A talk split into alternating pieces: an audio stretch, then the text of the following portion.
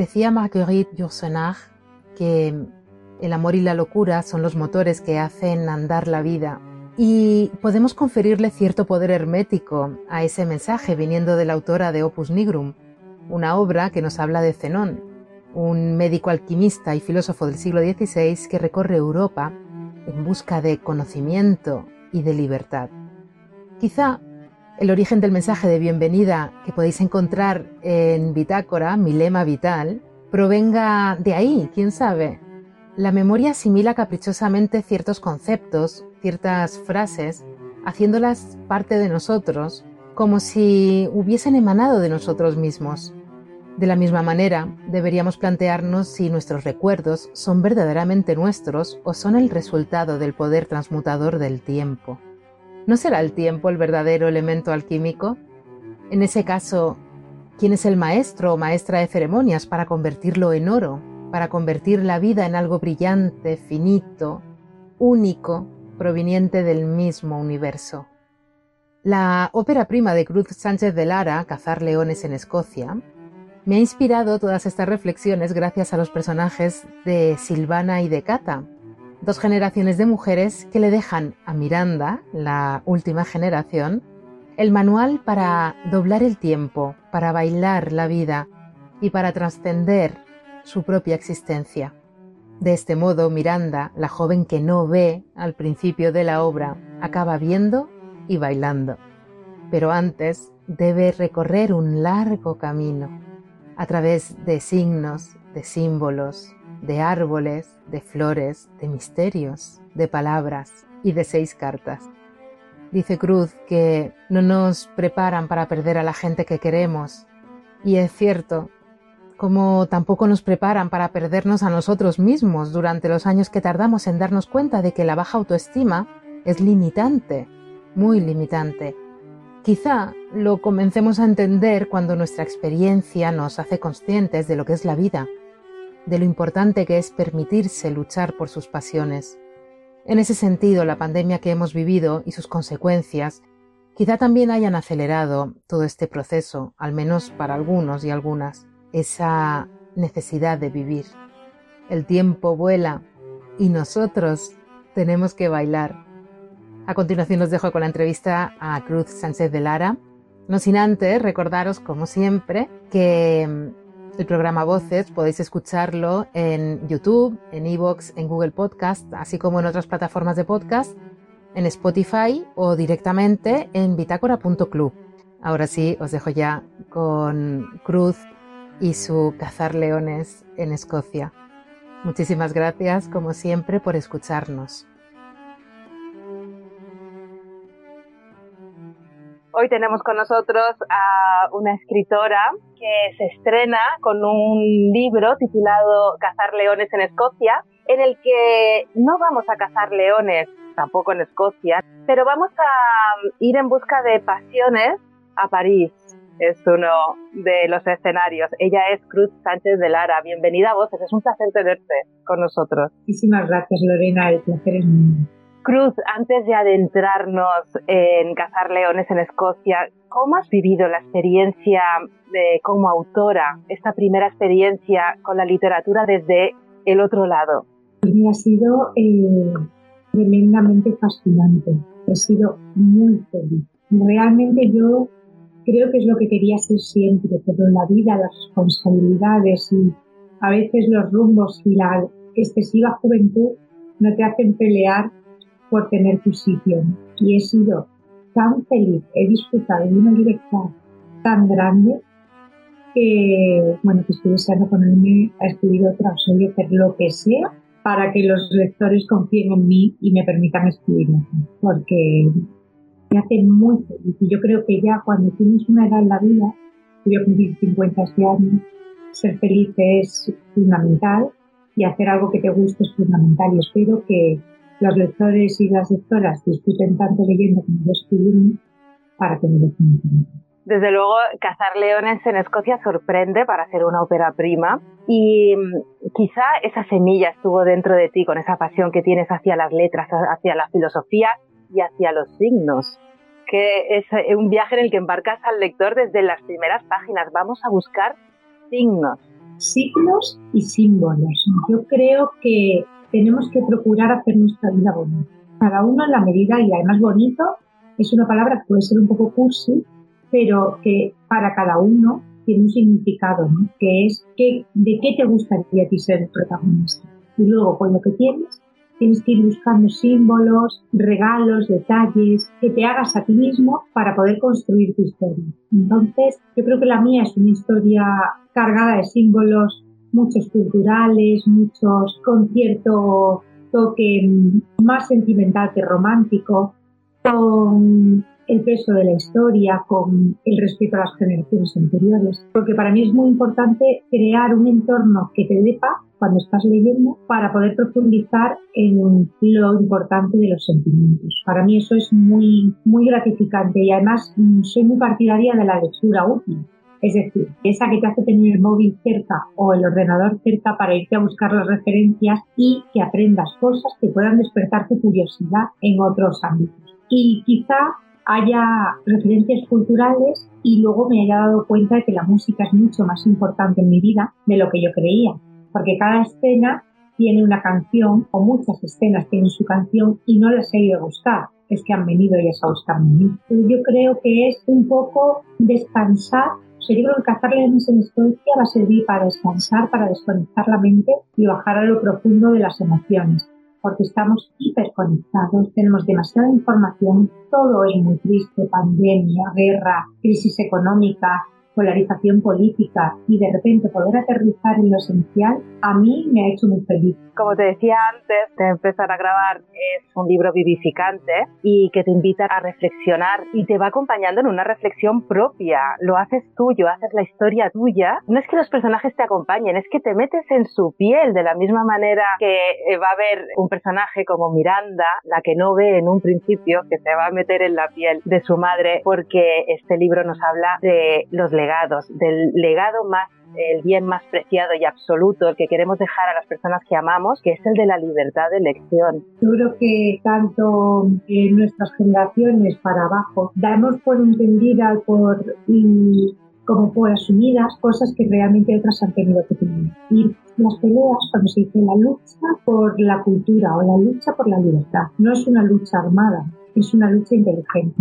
Es búsqueda de espacios, buscar los espacios que te posibilitan hacer dentro de las formas establecidas y de los convencionalismos lo más flexible para que tú seas feliz. Y creo que mm, nosotras como hijas y como madres, como, como amigas o como mentoras o, como las que hablan a, las nuevas generaciones, tenemos que recordarles que tienen una exclusión de libertad y de capacidad de elección que viene de una tradición, de un esfuerzo de mucha gente que lo hizo suyo y que tienen que disfrutarlo y no creer que esto viene dado en la vida, porque además estamos volviendo a percibir a través de la, de la, información que siempre podemos retroceder. ¿Quién nos iba a decir en pleno siglo XXI que estaríamos hablando de posibles guerras mundiales, guerras nucleares, invasiones de países eh, tan cerca? Y nunca podemos dar por hecho que no vamos a retroceder. Entonces, que se beban, que disfruten esa libertad, que miren quién ha trabajado para ello. Y es un homenaje a las generaciones anteriores y un mensaje a las generaciones posteriores. Que vivan, que aprovechen la vida, pero que no lo den que lo que nos vino dado puede ser que en un día tengamos que prescindir de ello y sería terrible tener que prescindir de esta libertad tan maravillosa que tenemos hoy.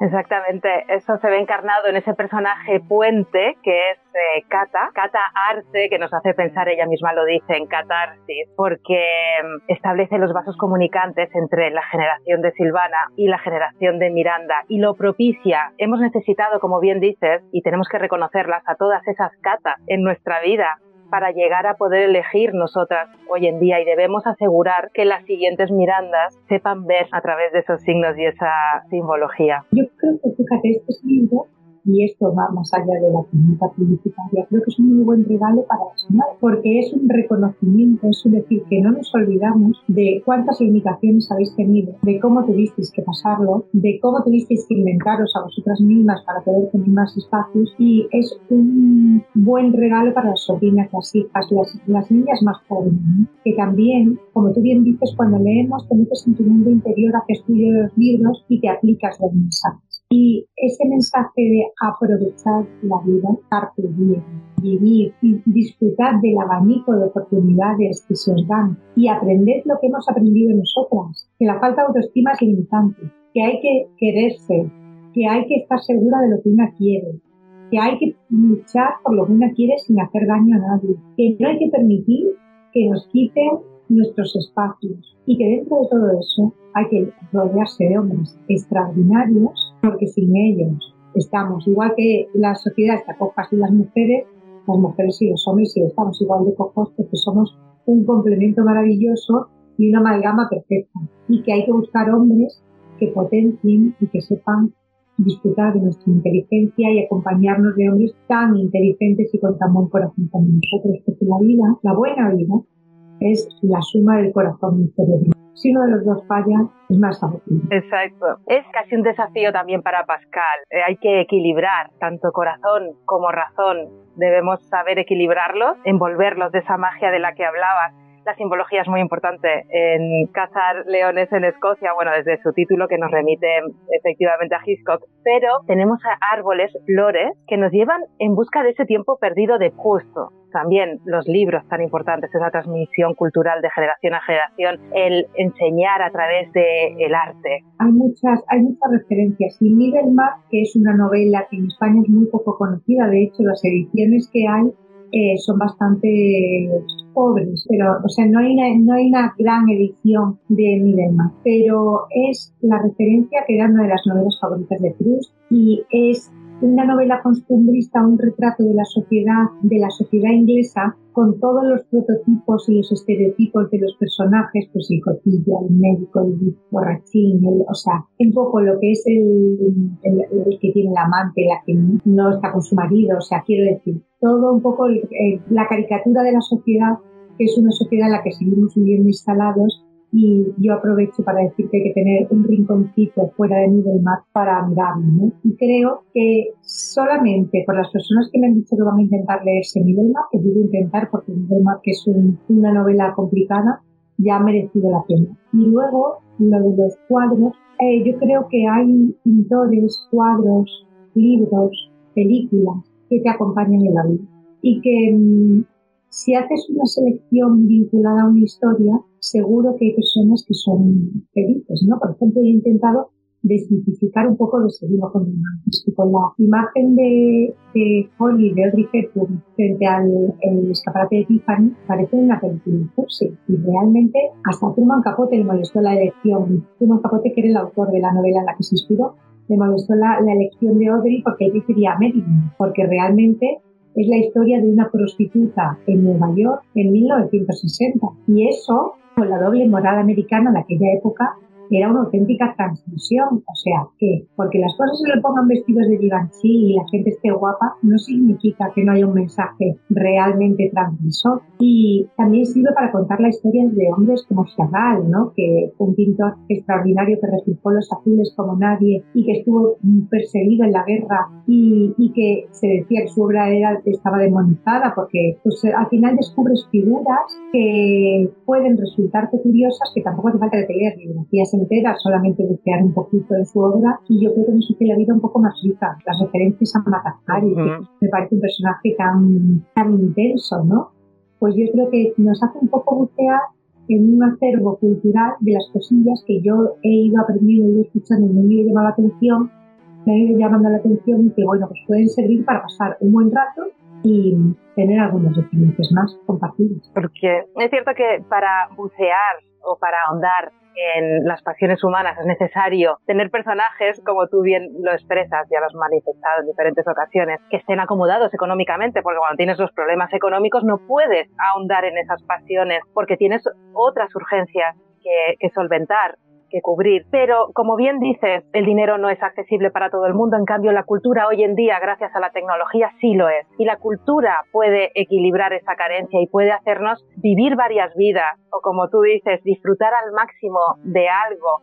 Si conoces Middlemark, vas a disfrutar eh, más de los pasajes en los que aparece en Cazar Leones en Escocia. Si has visto los 39 escalones de Hitchcock también, si conoces a Chagall, vas a, descubrir por qué ese azul es tan importante o representa tanto a Cata, ¿no? Ese azul Cata. Es em, doblar la vida, desafiar el tiempo. Mira, cuando eh, terminé de escribir Cazar Leones en Escocia. Cazar Leones en Escocia tiene un escenario de lujo que es la Suite del Hotel en París. Eh, yo no había estado porque, entre otras cosas, la, pasar una noche allí cuesta entre 18 y 25 mil euros. Jamás había estado. Pero cuando fui la última vez a París, por mi cumpleaños, entré en la recepción le dije a la recepcionista, mira, soy escritora, es la primera vez que dice en mí asociada a mí la palabra escritora, y ahí he terminado una novela que sucede en que me la podéis enseñar, fueron muy amables y me la enseñaron. Y cuando entré, la persona que me acompañaba me decía,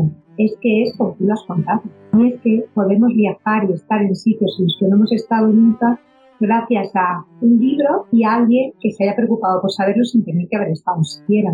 Y yo creo que tenemos ahora, en nuestras generaciones, tenemos la imagen y la información accesible como un complemento para la lectura fabuloso, porque a lo que tú le pongas tu imaginación puedes completarlo buscando en tu ordenador la suite de ese del si, realmente se me ha escapado a mí algún detalle o ha habido algún detalle que me quiero contar. Yo creo que tenemos una capacidad de, interactuar con los detalles que los escritores nos dan en los libros y que nos hace una lectura muchísimo más visual. Hasta la lectura avanza con las emociones.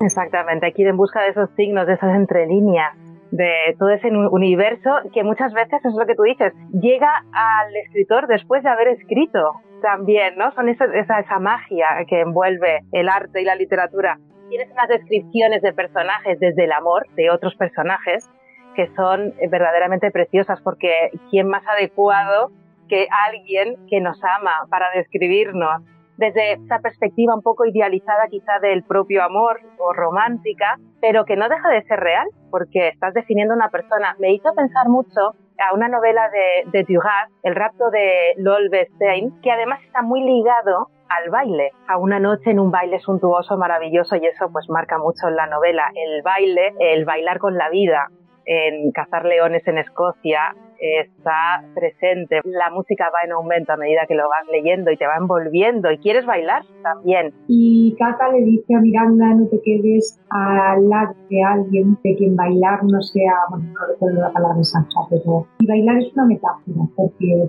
bailar no solamente es un hecho físico, bailar es acompañarlo todo de música y de un ritmo. Y eso es una actitud ante la vida. La vida puede ser dentro de lo que tengamos y de los alicientes y los ingredientes que tengamos puede ser, o sea, tú puedes decir con arroz puedes hacer una paella o un risotto, pues eso es un poco lo que tú decides, si quieres paella o risotto, ¿no? Con lo que tengas vida. Y siempre los sabores son distintos y puede ser o más cañera tu vida o puede ser más mm, ligerita o puede ser más suave o más... Mm, pero eso el tono lo ponemos nosotros dentro de que siempre la vida tiene muchísimos inconvenientes, muchísimos malos las pérdidas, que es algo que a mí me, parece horrible, me parece que es para lo que no nos han educado. Todos estamos educados para eh, saber muchísimo, para hacer bien nuestra vida profesional, para ser capaces de compaginar con una educación de los hijos o un cuidado de los padres o un cuidado de los amigos, pero no estamos preparados, no nos preparan para perder a la gente a la que tenemos. Y eso creo que es una dificultad que todos tenemos. Hay gente que lo lleva mejor, unos desde la fe, otros desde la fortaleza, pero, pero yo no, No nos preparan para perder a la gente a la que queremos. Luego cada uno reacciona como puede y le pone también la actitud que puede.